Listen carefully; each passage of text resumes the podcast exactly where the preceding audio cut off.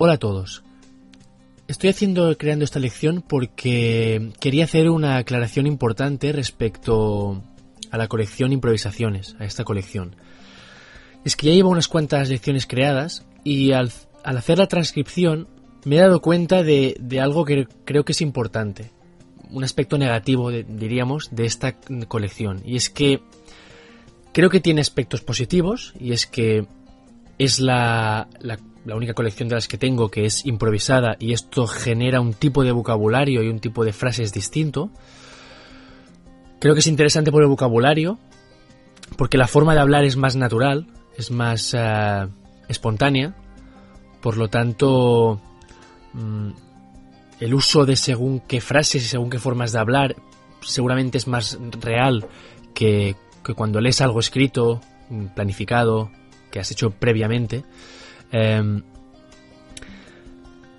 incluso por la velocidad de la dicción, yo soy una persona que en general habla rápido y a pesar de que al principio siempre intento empezar hablando despacio, em, intento concentrarme para hablar despacio, eh, pues al final siempre acabo acelerando y creo que también es interesante. Pero tiene un inconveniente y es que me he dado cuenta que al hacer la transcripción la entonación no es la más normal. Es decir,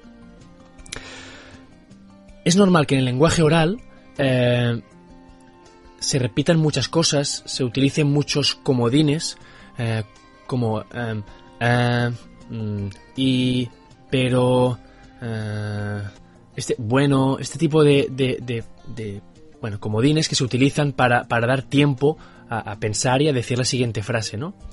Pero lo que me he dado cuenta es que la entonación. Yo en este caso hago un monólogo. Eh, es un monólogo lo que estoy haciendo. No solo es que estás hablando con otra persona, sino, o sea, no es, un, solo un discurso oral, sino que además es un monólogo. Estoy hablando solo. Entonces, eh, sé más o menos lo que voy a decir, pero, pero no tengo ningún guion. Estoy pensando sobre la marcha.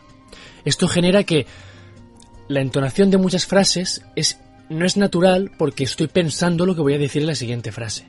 Entonces alargo algunas sílabas, alargo algunas palabras eh, porque lo que estoy haciendo es pensando lo siguiente que voy a decir. Por lo tanto, me he dado cuenta que a veces suena poco natural algunas frases, suenan poco naturales, porque, porque hay esta forma de... Digamos que la, entonación de la palabra es correcta, pero no la de la frase. La entonación de la frase entera queda rara. Eh, pero, pero es por eso, porque en realidad voy pensando sobre la marcha. Entonces, Simplemente quería resaltar eso, ese aspecto, porque creo que os podéis fijar en muchas cosas, en mucho, en mucho vocabulario del que utilizo, em, que a veces es mucho más espontáneo y por lo tanto mucho más real, mucho más como el que escucharíais en la calle. Incluso a veces intento, em, cuando me parece en la transcripción veo alguna frase o alguna expresión que a lo mejor es un poco compleja de entender, eh, que intento eh, crear una pequeña, un pequeño vocabulario al final o explicarlo al final de la lección, pero simplemente que tengáis en cuenta que la entonación no es la más mm, natural. Por lo tanto, cuando estudiéis las lecciones, tener en cuenta esto. No que no me gustaría llevar a, confusión en ese aspecto. ¿Vale? Creo que es algo interesante que sepáis. Que este tipo de colección, lecciones puede ir muy bien para unas cosas, pero que tiene este pequeño inconveniente que lo tengáis en cuenta simplemente. ¿Vale? No quiero alargarme más, solo era para esto, o sea que muchas gracias y hasta la próxima.